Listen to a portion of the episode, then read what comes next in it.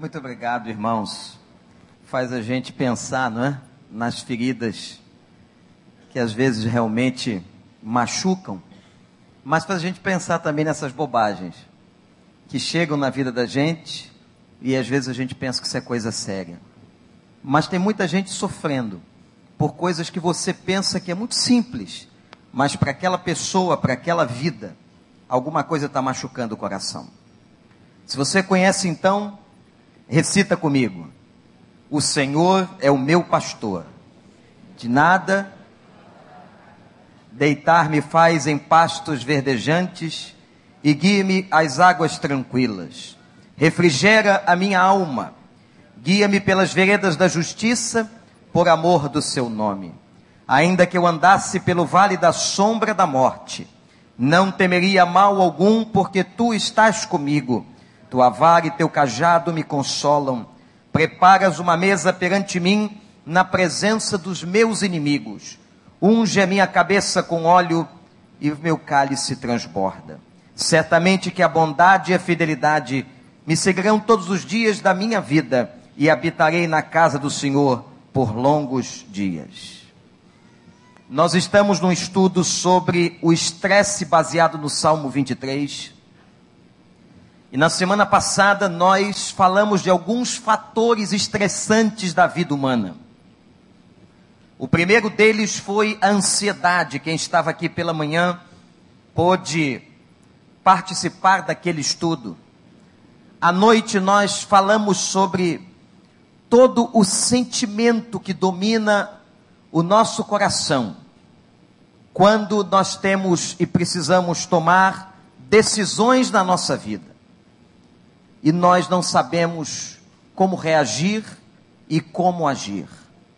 Mas hoje pela manhã, eu quero tratar com você sobre um outro, uma outra fonte de estresse. Nós vamos falar exatamente sobre as feridas. Todos nós carregamos, meus irmãos e irmãs, algum tipo de ferida no coração. Somos feridos o tempo todo. É possível que hoje isso aconteça com você. Ao sair da igreja, ao receber uma ligação, alguém fere o coração da gente. E as feridas são como as feridas que acontecem no próprio corpo. Algumas delas são muito simples. Um pequeno arranhão que daqui a pouco ele está completamente resolvido, curado, solucionado. Entretanto, tem outras feridas que ficam abertas, irmãos, durante muitos e muitos anos e que acabam prejudicando toda a nossa vida. A vida da gente é uma vida, é um momento, é uma história em que sucessivamente nós somos feridos. E essas feridas são fatores estressantes. Essas feridas provocam as mais terríveis doenças emocionais na vida de uma pessoa. Eu já uma vez trabalhei com os irmãos qual é o conceito de saúde. E saúde para mim é o equilíbrio. O equilíbrio entre o nosso bem-estar físico, emocional e espiritual. Quando nós temos o que a gente chama de harmonia entre as três dimensões do ser humano, o físico, o emocional e o espiritual, nós então dizemos assim: esta pessoa tem saúde. E talvez você, alguma vez, tenha se sentido mal por causa das tuas feridas. E no seguinte sentido, irmãos, pessoas que pensam assim: eu sou um crente inferior, por causa disso que passei na minha vida. Eu sou um crente inferior por causa dessa ferida.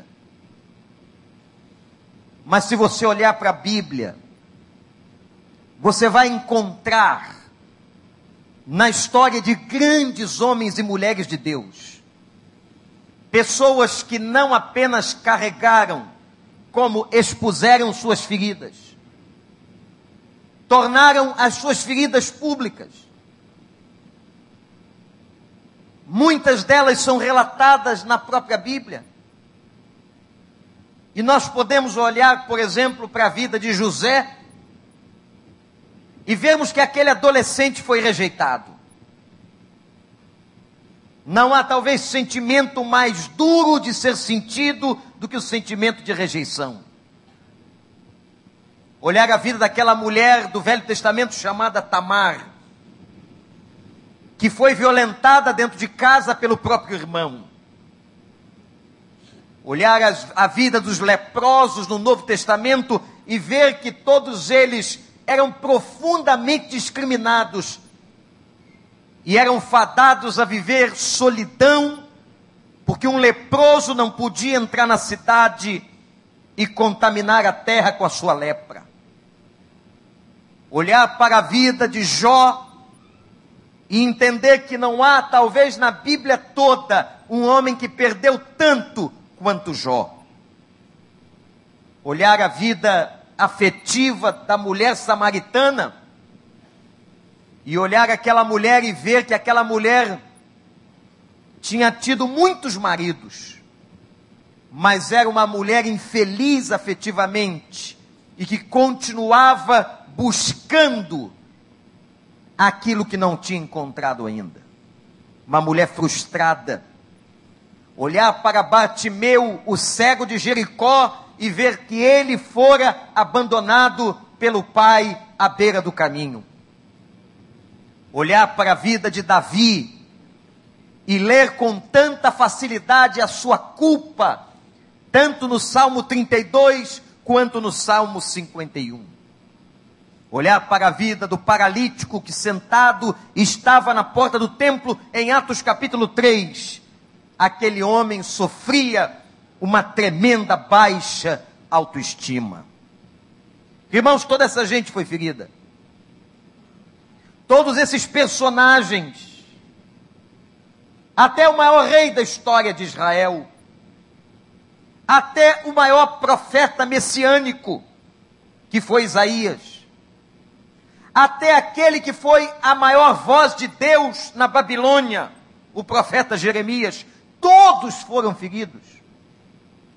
Todos passaram momentos difíceis, foram machucados,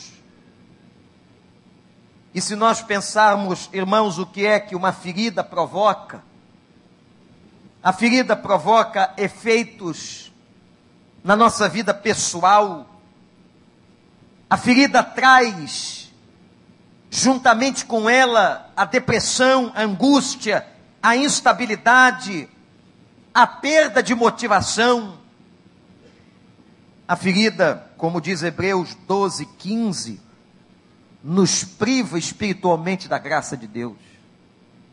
Mas a ferida, ou as feridas do coração de uma pessoa, não afetam apenas a ela mesma. As feridas do coração de uma pessoa acabam respingando na própria família e naqueles que vivem conosco em casa. As nossas feridas afetam o nosso cônjuge. As nossas feridas afetam na história os nossos filhos. As nossas feridas marcam o relacionamento familiar. Ressentimentos, traumas, medos, incompetência em confiar, agressões, violência doméstica. Tudo isso é produto, meus irmãos e irmãs, das feridas que nós carregamos. O casamento realmente tem que ser vivido debaixo da graça de Deus. Quando você pega uma pessoa, aos 18, aos 20, aos 30 anos de idade, aos 40 anos de idade, e você une aquela pessoa com uma outra pessoa, com uma história diferente, são agora duas pessoas, cada um trazendo a bagagem das suas feridas e vão viver juntos. e vão viver debaixo do mesmo teto, e vão compartilhar a mesma cama, e vão compartilhar a mesma mesa. Meus irmãos, como isso é difícil. E como nós temos possibilidade de machucarmos uns aos outros. Por isso que todo casamento, toda relação precisa ser vivenciada debaixo da misericórdia e da graça de Deus. Os efeitos das nossas feridas alcançam também aqueles que se relacionam conosco. Os amigos do trabalho, os colegas da universidade, os meninos da escola, os vizinhos. Não há quem não sofra de alguma forma ou em alguma intensidade os efeitos das feridas do nosso coração. Às vezes é aquela palavra dura que você dá ao outro.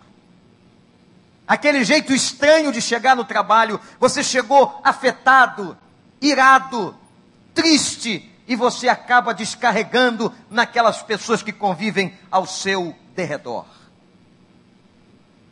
Mas feridas temos todos nós.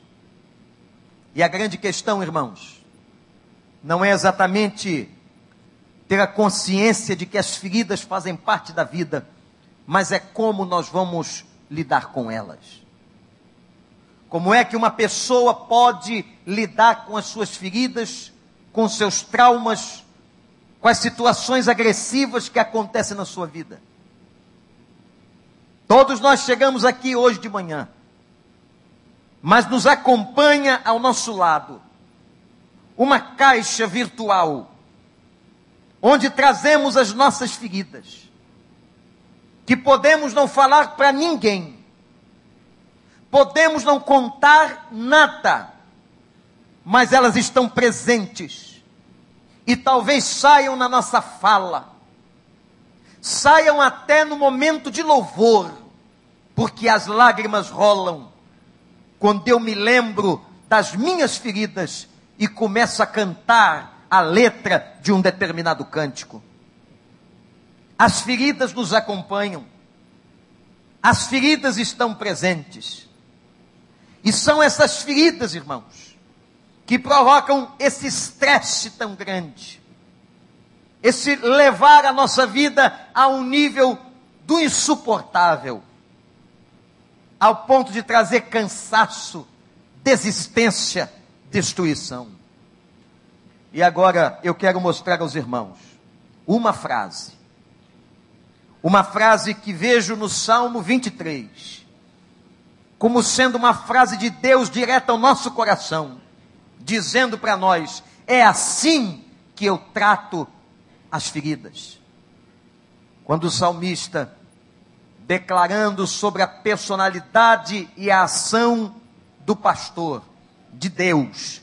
Ele diz: refrigera a minha alma. Eu queria que você repetisse essa frase do fundo do seu coração comigo. Refrigera a minha alma. De novo, igreja. Refrigera a minha alma. Eu vou pedir às mulheres que agora fechem os seus olhos e possam dizer esta frase pausadamente do fundo do coração de vocês. Vamos lá, irmãs. Agora nós, os homens, vamos dizer a mesma coisa. Refrigera a minha alma. Toda a igreja, mais uma vez, refrigera a minha alma. Que boa notícia! Que boa notícia, irmãos quando a Bíblia, quando Jesus não nos eximiu do sofrimento, mas prometeu consolo. Aleluia. Quando ele não nos eximiu dos ferimentos, mas promete refrigério. Louvado seja o nome do Senhor. Nessa vida e durante essa vida nós seremos feridos. Mas a promessa que está aqui no Salmo 23 é de que há um Deus que refrigera. Há um Deus que está presente. Há um Deus que entra na solidão do teu quarto e trata com você particularmente. Há um Deus que te escuta, há um Deus que vê as tuas lágrimas, há um Deus que percebe as tuas emoções, ainda que ninguém as perceba. Há um Deus que conhece você na íntegra e na totalidade, e esse Deus invade o nosso quarto, entra na nossa vida, refrigera a nossa alma. Mas agora eu quero dizer a você que esse Deus que refrigera a alma, ele é especialista em fechar ferida, gente. Você sabia disso? Às vezes, quando nós temos uma ferida física,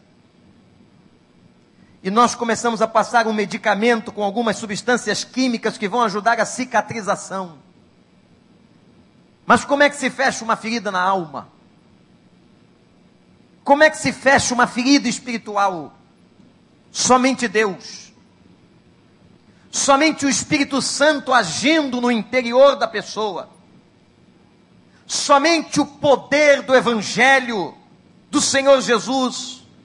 Somente as mãos do médico dos médicos, do terapeuta dos terapeutas.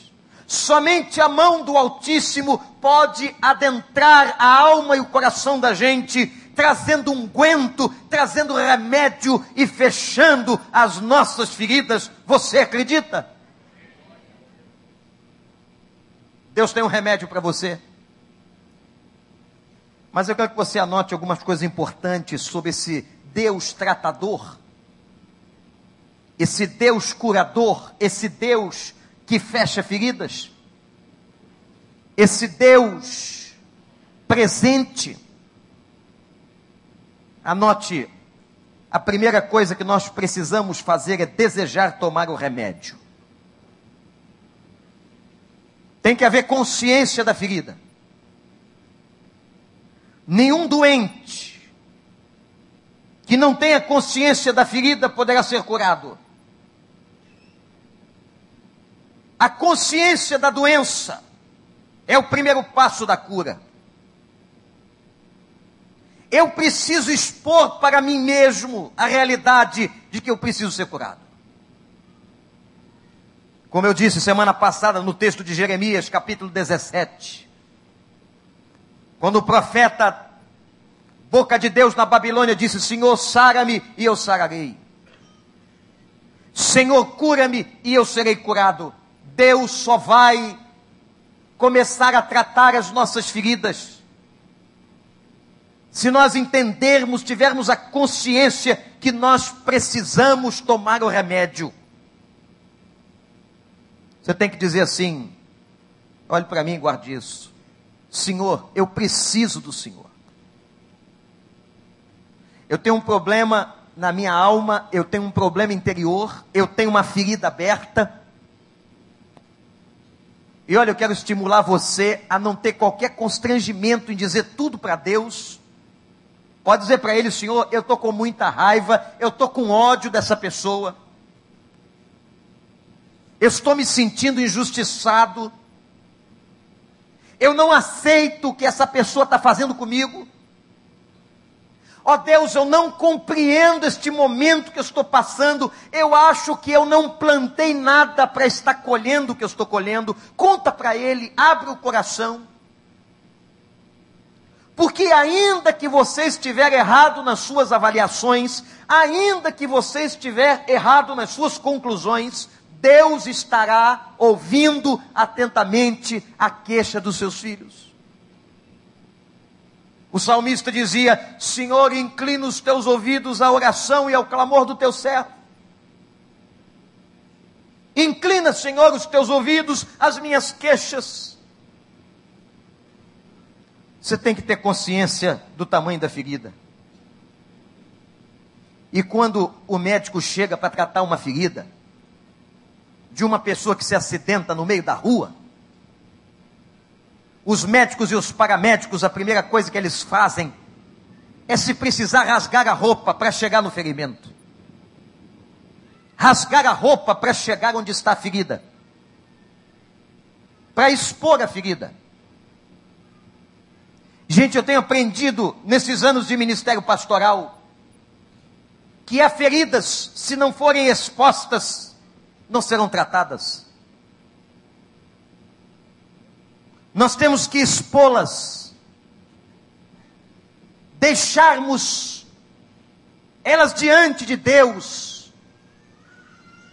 Às vezes vamos deixar com lágrimas, em lágrimas. Vamos deixar olhando aquela cena. Quando o lutador de MMA, Anderson Silva, quebrou sua perna, que cena feia. Que cena dura, que cena agressiva. Mas eles precisaram expor.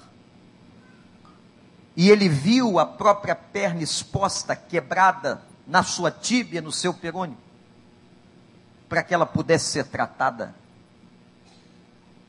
Para que pudesse haver uma operação restaurando seus ossos.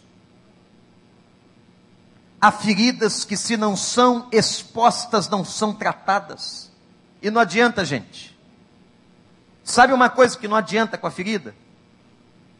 Com aquele machucado, com aquela mágoa que você traz, não adianta fugir.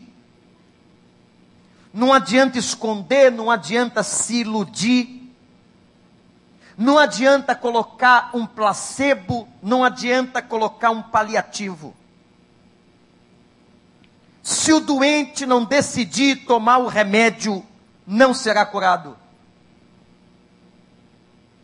Se o Senhor quer refrigerar a tua alma, mas você não permite que Ele a refrigere, você não vai aos canais onde Ele traz o refrigério, você não abre o coração para que ele refrigere, você não pede que ele refrigere, você não suplica que ele refrigere, como é que ele vai refrigerar?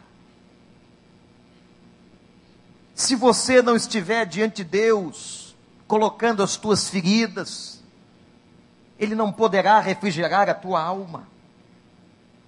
Segunda coisa importante, é preciso aceitar ajuda.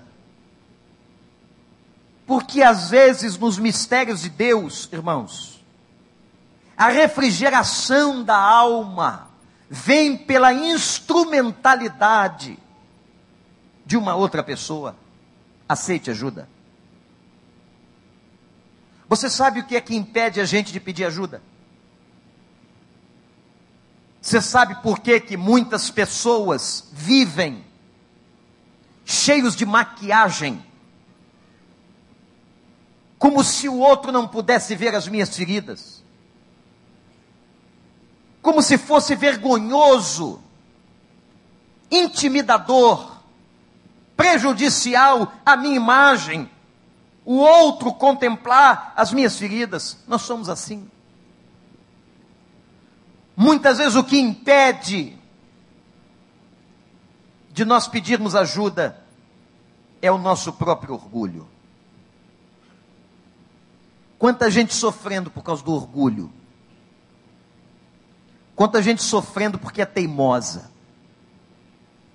Quanta gente sofrendo porque escolhe o caminho da solidão. Eu quero dizer uma coisa para você, meu irmão, minha irmã. Há problemas na vida que Deus vai tratar conosco pela instrumentalidade de um outro ser humano. Porque Deus é assim. Por que que às vezes, ou talvez a maioria das vezes, Deus cure com a intermediação do médico? Ou você acha que não é cura de Deus? Às vezes ele usa um médico e um médico não cristão, ímpio. Ele pode usar um terapeuta, ele pode usar uma pessoa que nem o conhece. Porque Deus é soberano, ele usa a quem quer e como ele quer. Portanto, não interrompa, não atrapalhe o processo de, da cura de Deus na sua vida com seu orgulho. Deus pode usar os amigos ou um amigo diz Salomão, quem encontra um amigo encontra um tesouro. Deus pode usar um conselheiro, Deus pode usar um pastor, Deus pode usar um médico, Deus pode usar um terapeuta, Deus pode usar a leitura da Sua palavra, Deus pode usar o processo do culto na adoração, Deus pode usar a perseverante oração, Deus pode usar um relacionamento saudável para ajudar você a curar as suas feridas. Deus pode usar o serviço a Ele. Quantas pessoas são curadas porque servem a Deus e Deus usa o serviço como instrumento de cura? Então, não apenas tome a consciência, mas peça ajuda. Peça ajuda. Nós estamos aqui como seus pastores, para, no mínimo, ajudarmos você em oração. Talvez possamos dizer alguma coisa. Talvez possamos trazer uma palavra de Deus. Mas, no mínimo, nós estamos aqui para orar com você. O seu líder de célula, no mínimo, poderá compartilhar com você o teu sofrimento e a tua dor. Você vai perguntar para mim, como muita gente já perguntou, mas pastor, Deus não cura instantaneamente? Cura. Mas o que percebo é que o processo da cura de Deus é muito mais gradativo do que instantâneo eu vejo muito mais pessoas sendo curadas das suas feridas ao longo de um processo do que de maneira instantânea. A maioria das pessoas novas convertidas que dão testemunho, elas demonstram e declaram: eu estou passando um processo de cura. Eu estou passando um processo de restauração. Há coisas que elas conseguem deixar imediatamente, mas há outras que não. Por isso, gente, nós temos que ter toda a tolerância com essas pessoas. Sabe por que, que nós temos que ter toda a tolerância com essas pessoas novas na fé? Porque nós não estamos totalmente curados. Nós ainda temos muitas mazelas nós ainda estamos sendo tratados, como é que nós vamos exigir de um novo convertido, o que nasceu de novo recentemente, que ele apresente toda a sua integridade? No outro dia, uma pessoa me procurou e disse assim: Pastor, há um novo convertido que foi batizado e que está fumando lá fora. O que o senhor acha? Esta é uma pergunta absolutamente provocativa. Porque se nós pregamos a saúde e a teologia do corpo, é óbvio que tudo aquilo que faz mal ao corpo, pode ser o cigarro, pode ser a cocaína, pode ser uísque, pode ser Coca-Cola. Tudo que faz mal ao corpo nós condenamos. Mas eu respondi a pergunta daquela pessoa, ou a indagação, ou a provocação, dizendo o seguinte: Meu irmão, esta pessoa a quem você se refere acabou de ser batizada. Pois é, pastor. Ela está num processo, está sendo tratada. Nós não aprovamos o que ela está fazendo agora, mas nós temos que ter misericórdia e tolerância com os mais fracos. E agora o irmão vai se comprometer comigo em que vai orar por ela. Ou o irmão sugere que nós a convidemos para ir embora da igreja. Onde é que você acha que ela vai ficar mais provavelmente curada da sua dependência cerebral química da nicotina? Aqui ou na rua? Na igreja ou no mundo? Portanto, se você é mais maduro na fé e já entendeu isso, ajude aqueles que não entenderam ainda. Ore por aquelas pessoas. Clame por elas. Dê as suas mãos. E assim nós vamos ajudando as pessoas dos seus vícios, nas suas dependências, porque aqui, irmãos, na igreja é lugar do tratamento de Deus. Aqui é lugar de gente que não é perfeita, aqui não é o céu. Aqui não é o céu, é uma casa de oração de gente imperfeita como eu e você. Aqui é lugar de tratamento, de celebrar a recuperação. Mas ainda nós estamos em recuperação. Nós ainda temos feridas. E aí Jesus diz assim: se você que não tirou a trava do teu olho, cuidado para não ficar julgando, querendo tirar a trava do olho do teu irmão. Você que não se importa com a sua trava, porque observa o cisco do outro. Aceite ajuda. Reconheça. Terceiro, existe um aspecto, irmãos, que está muito ligado às nossas feridas. Vocês estão anotando aí? Primeiro, o que a gente faz? Tem consciência da ferida.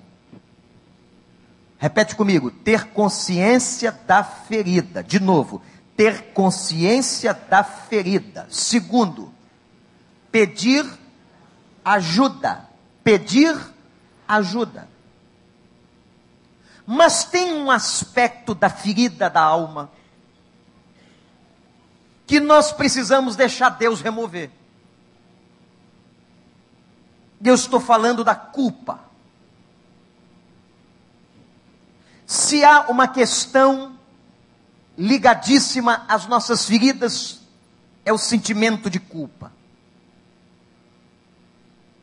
O sentimento de culpa, aliás, os convido a ler talvez o maior livro que já li em minha vida sobre este assunto. Um livro de Paul Tournier intitulado Culpa e Graça.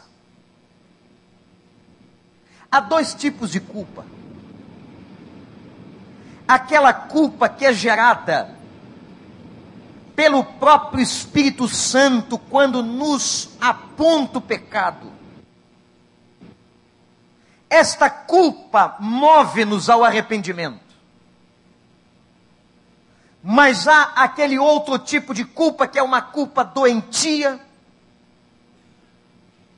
que é uma culpa usada por Satanás, o acusador, que destrói a pessoa por dentro. O que é culpa? Qual é o conceito de culpa? Culpa, meus irmãos, é a consciência de que cometemos um erro. Culpa é o sentimento ou a consciência mental e cognitiva de que eu cometi o que não deveria ter cometido. O Salmo 38, versículo 4. O salmista fala uma coisa interessante sobre culpa. Ele diz assim: Minhas culpas me afogam e são como um fardo pesado e insuportável a depressão que o rei Davi entrou depois do seu pecado. Ele diz no Salmo 32: Senhor, a tua mão pesa de noite na minha consciência. Chega a declarar que os meus ossos estão doendo por causa da consciência do meu pecado. Um crente convertido, um crente verdadeiro, não aceita o pecado, mas ele vai sempre se sentir culpado por ele. Como é que se resolve o problema da culpa? Como é que nós tratamos a culpa? O segredo do Novo Testamento está em 1 João, capítulo 1, verso 9. Se confessarmos os nossos pecados, se confessarmos os nossos pecados. Ele é fiel e justo para nos perdoar os pecados e nos purificar de toda a injustiça que cometemos. Meu irmão, minha irmã, a solução para a culpa que lhe atormenta, do pecado cometido ontem ou há 30 anos, é confissão. Esse é o remédio. E eu quero lhes dar uma notícia bíblica nesta manhã. Jesus Cristo já pagou o preço do nosso remédio. É por isso que a salvação é de graça. É por isso que a salvação é pela graça, é favor imerecido. Ele pagou o preço do nosso remédio. O remédio, o castigo que nos traz a paz estava sobre ele. Pelas suas pisaduras nós somos sarados. Você pode ser curado porque Jesus um dia morreu pela tua vida. Só o perdão remove a culpa. Só uma pessoa que foi perdoada sente alívio e elimina a culpa. Meus irmãos, e sabe o que que a gente aprende com Cristo e com a Bíblia? Que o perdão, anote isso, olhe para cá. O perdão não se baseia na quantidade de coisas erradas que nós cometemos. Mas o perdão é do tamanho da bondade de Deus. É por isso que o perdão de Deus e que a graça de Deus cobre uma multidão de pecados. É por isso que nós podemos trazer a Ele uma montanha de iniquidades mas o seu sangue, a sua graça, a sua bondade, a sua misericórdia nos purifica, diz a palavra, de todo pecado, de todo pecado, de todo pecado. Se confessarmos os nossos pecados, Ele é fiel e justo para nos perdoar de todo pecado. Isso é graça. Isso é perdão.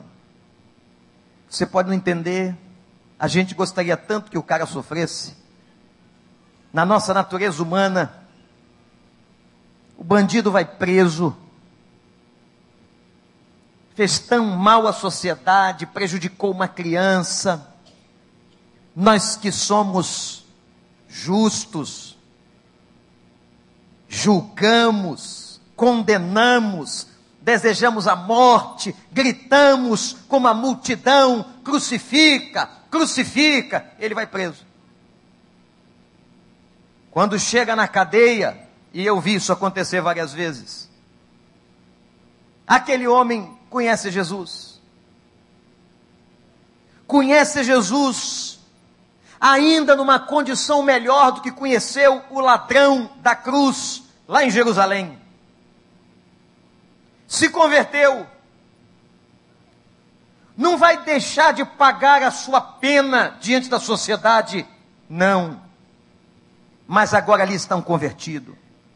Uma pessoa que se converteu genuinamente, uma pessoa séria, uma pessoa agora com Deus, uma pessoa que quer restituir sua vida, quer restituir a sua casa, quer restituir a sua família,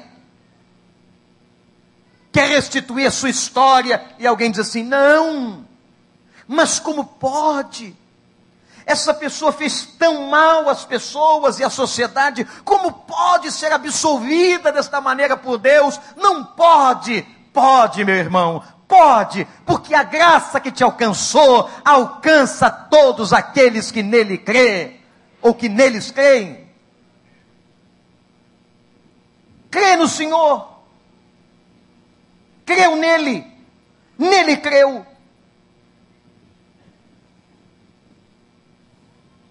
Mas muita gente se sente ainda culpada. E como é que funciona isso? Pastor, eu me sinto culpado ainda. Me sinto culpado quando Deus já me perdoou. Me sinto culpado. Você precisa entender o que é graça.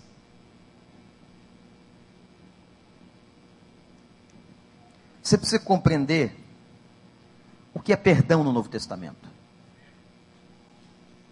O que é favor imerecido?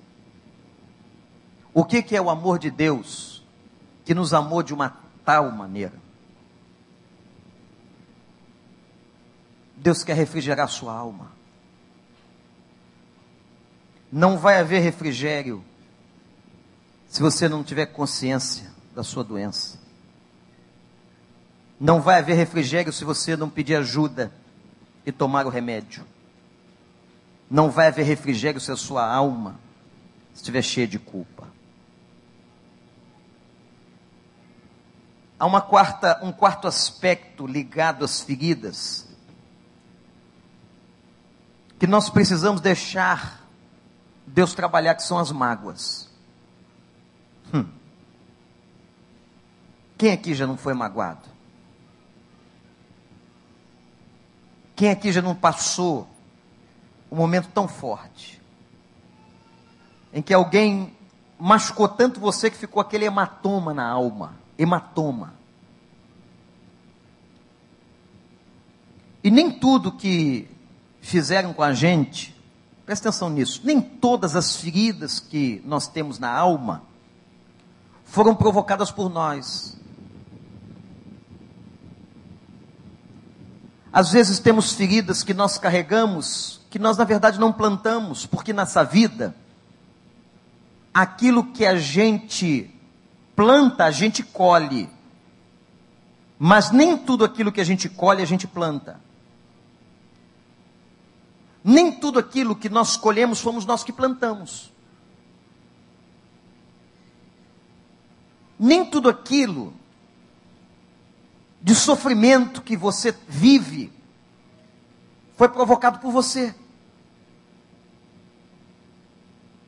Você herda alguns sofrimentos.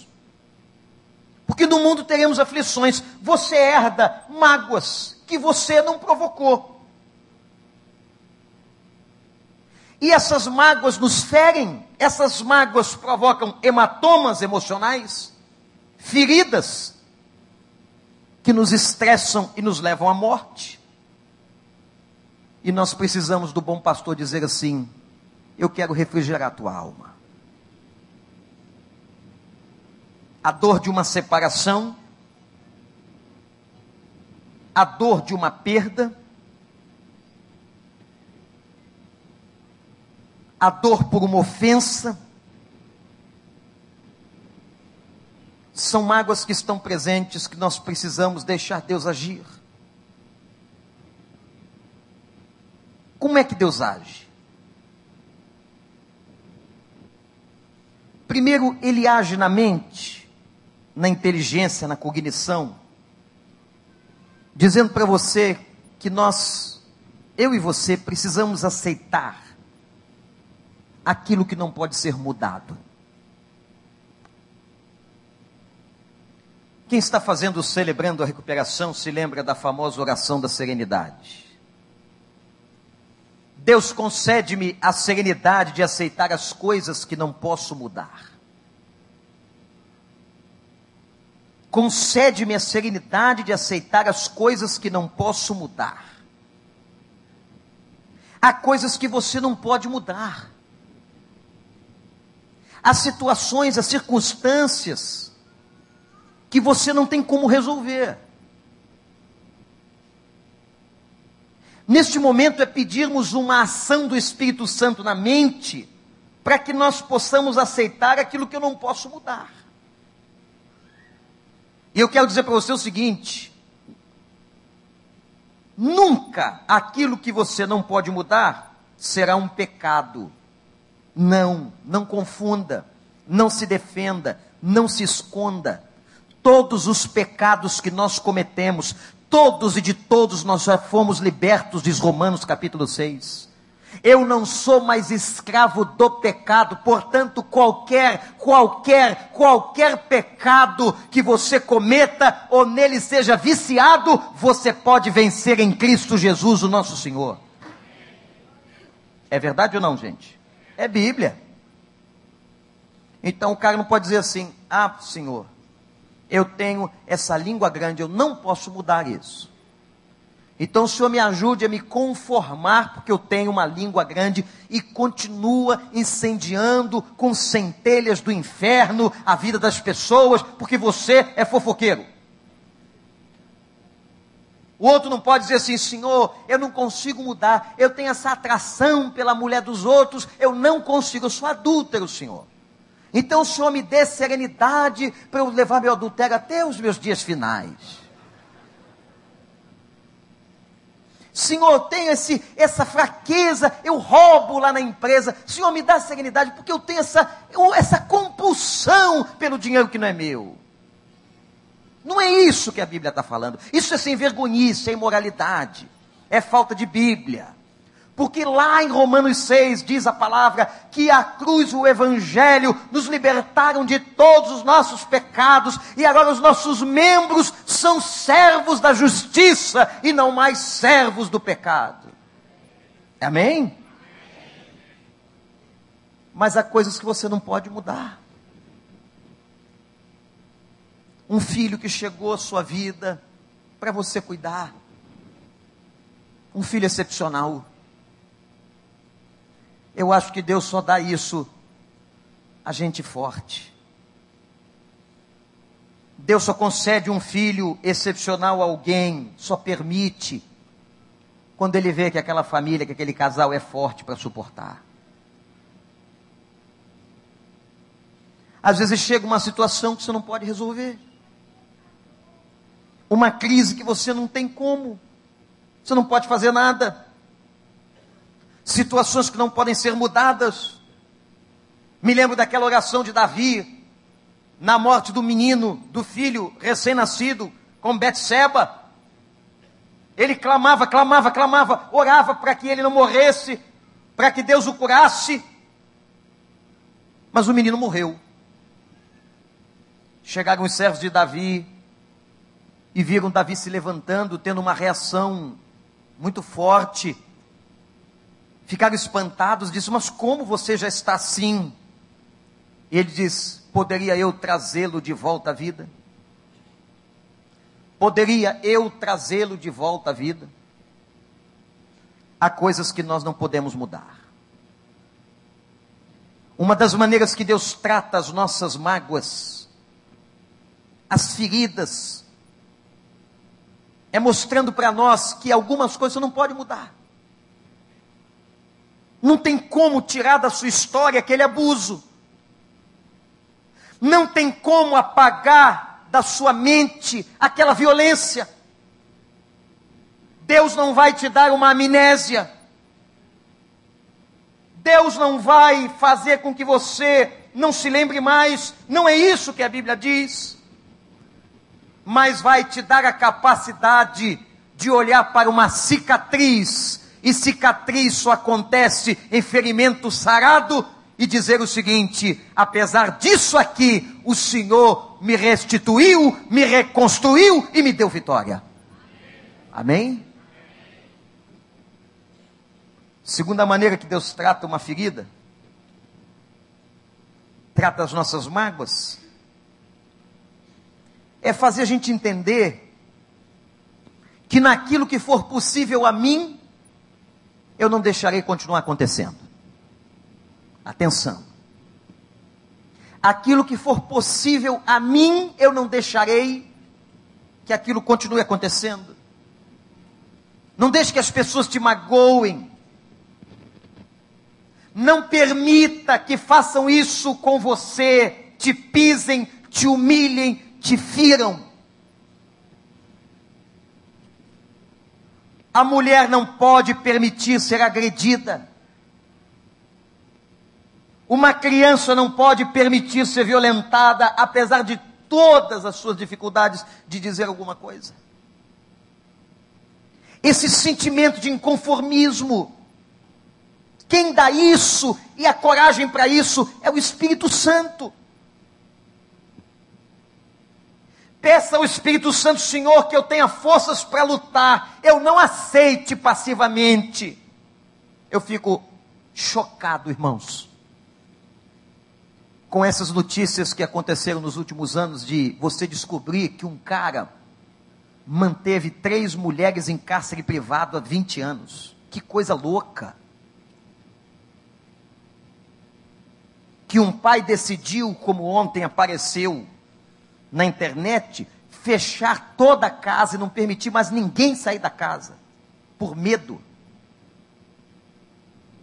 Como é que nós compactuamos, doutor Dácio Miranda, com uma situação dessa? Como é que nós nos permitimos?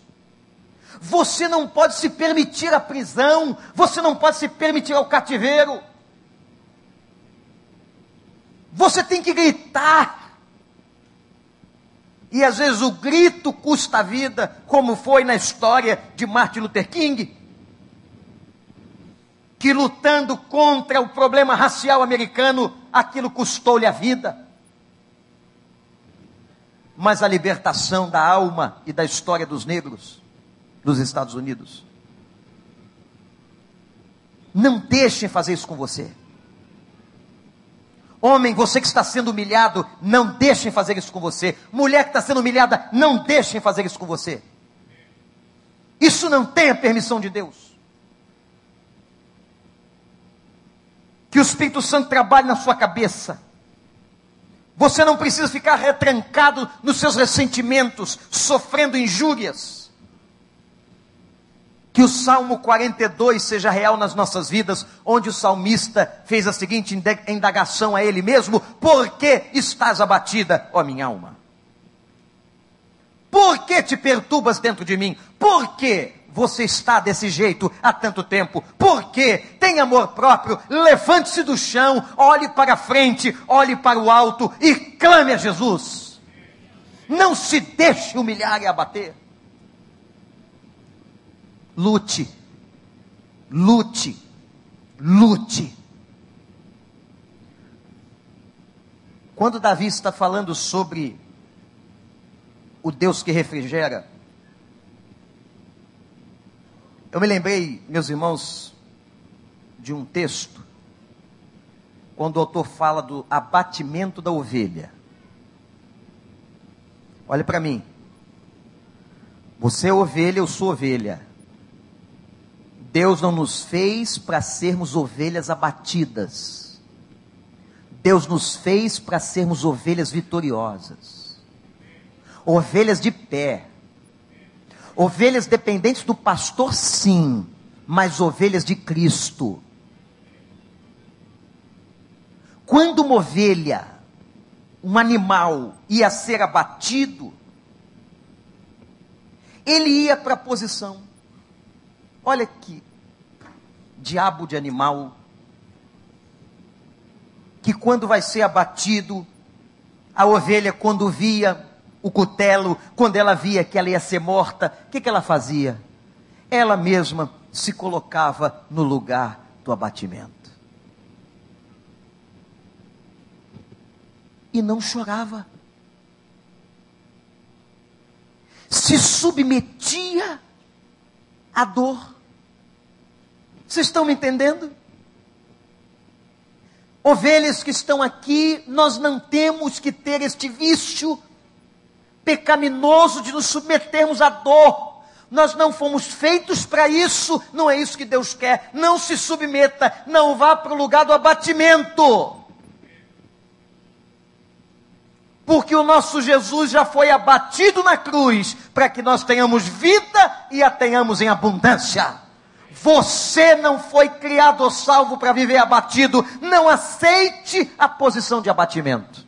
Não aceite está abatido, pergunta: por que está abatida, ó minha alma?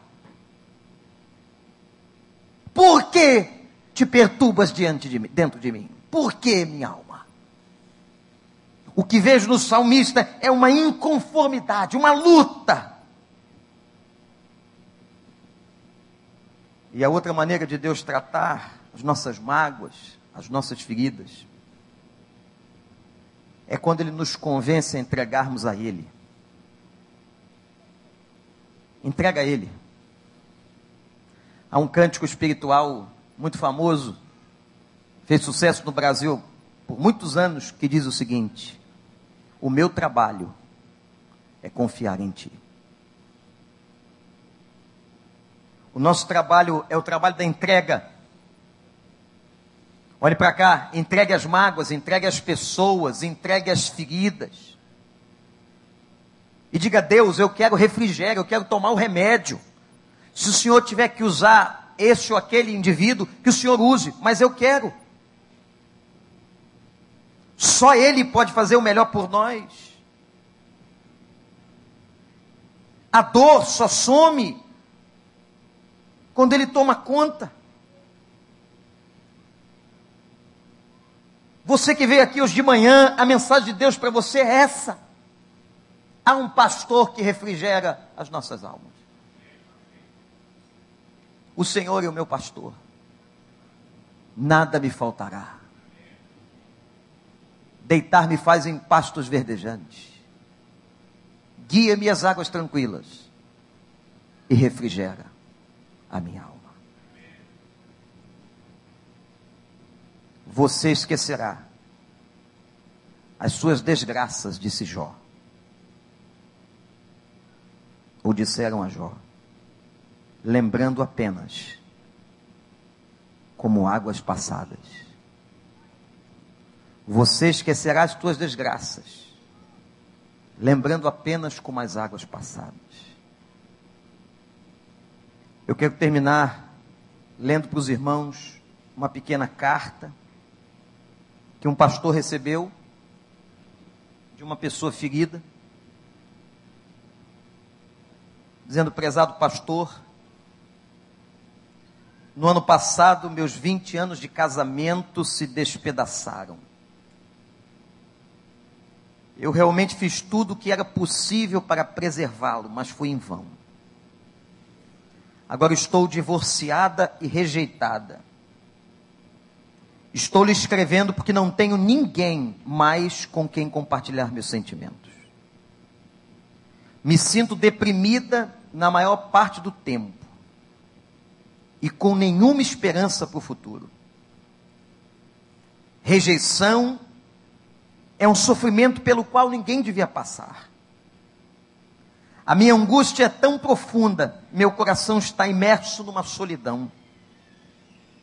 Muitas vezes depois do meu trabalho, eu chego em casa sozinha e tudo que eu faço é sentar e chorar. Eu não tenho um ombro amigo em quem me apoiar. As pessoas têm suas próprias cargas para levar. A vida continua, mas para mim, parece que ela está se arrastando dolorosamente minuto após minuto. Eu me sinto, pastor, emocionalmente paralisada, incapaz de fazer qualquer mudança na minha vida. Por mais que eu queira, eu não tenho como voltar ao passado e consertar o que eu fiz de errado. A minha situação parece ser totalmente incontrolável. Pastor, por favor, por favor, me ajude a juntar os pedaços do meu coração. Que carta. Só uma resposta, gente, para uma carta dessa. Uma. Uma pessoa sem esperança, ferida, machucada, magoada, cheia de culpa. Tudo que eu preguei aqui hoje está numa carta dessa. Só há uma resposta e só há uma solução. Refrigera, Senhor, a minha alma. Pedir esse refrigério do alto Gente, tem horas que só o refrigério do alto. Ninguém, ninguém, ninguém pode ajudar. E é interessante que às vezes Deus usa as pessoas, elas não sabem nem que estão sendo usadas. Mas só vem do alto nosso refrigério. Essa ferida que provoca estresse na tua vida, Deus pode refrigerar. Abaixe a sua cabeça. Ore ao Senhor. Eu não sei se você tem alguma ferida. Eu não sei se essa ferida tem estressado a tua vida. Tem te levado ao limite.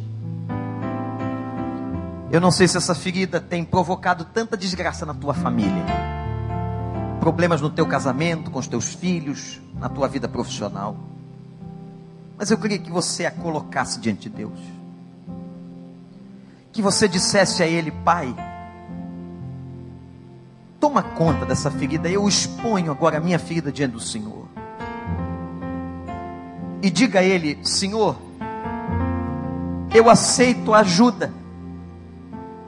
Eu não quero ser orgulhoso, não, Senhor. Eu aceito. Se o Senhor tem alguém que o Senhor quer usar, eu aceito ajuda. Se é uma pessoa, se é um homem de Deus, uma mulher de Deus, eu aceito ajuda. Eu me humilho. E diga para ele: Pai, me dá esse remédio.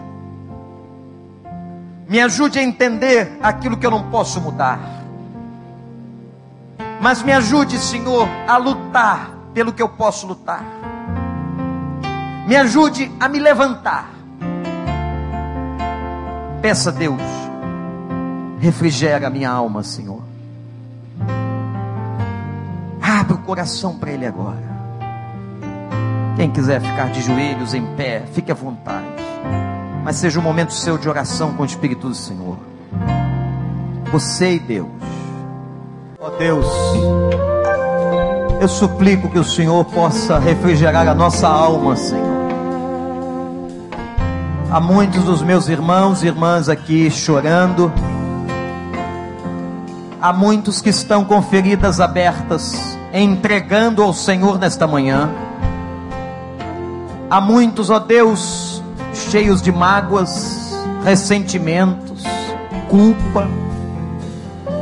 Ó Pai, toma tudo isso em tuas mãos e traz o refrigério ao coração desta vida, Senhor. Que o Senhor possa enxugar dos olhos as lágrimas. Que o Senhor possa dar alívio que só o Senhor, como pastor das nossas almas, pode fazer. Pai, abençoa cada pessoa, cada família. Que haja um processo curador no meio da tua igreja, Senhor. Que haja um processo de cura.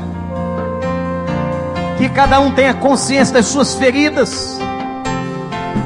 Que cada um, ó Deus, possa clamar por ajuda do Senhor e se o Senhor quiser usar qualquer instrumento, qualquer pessoa, líder, amigo, pastor, a tua palavra, que o teu Espírito Santo tenha total liberdade entre nós. E ó Deus, restaura, restaura as nossas almas. Tira, Senhor, toda a culpa. Que o sangue de Jesus nos convença do perdão e da graça. Tira toda a mágoa sara as nossas almas. Em nome de Jesus.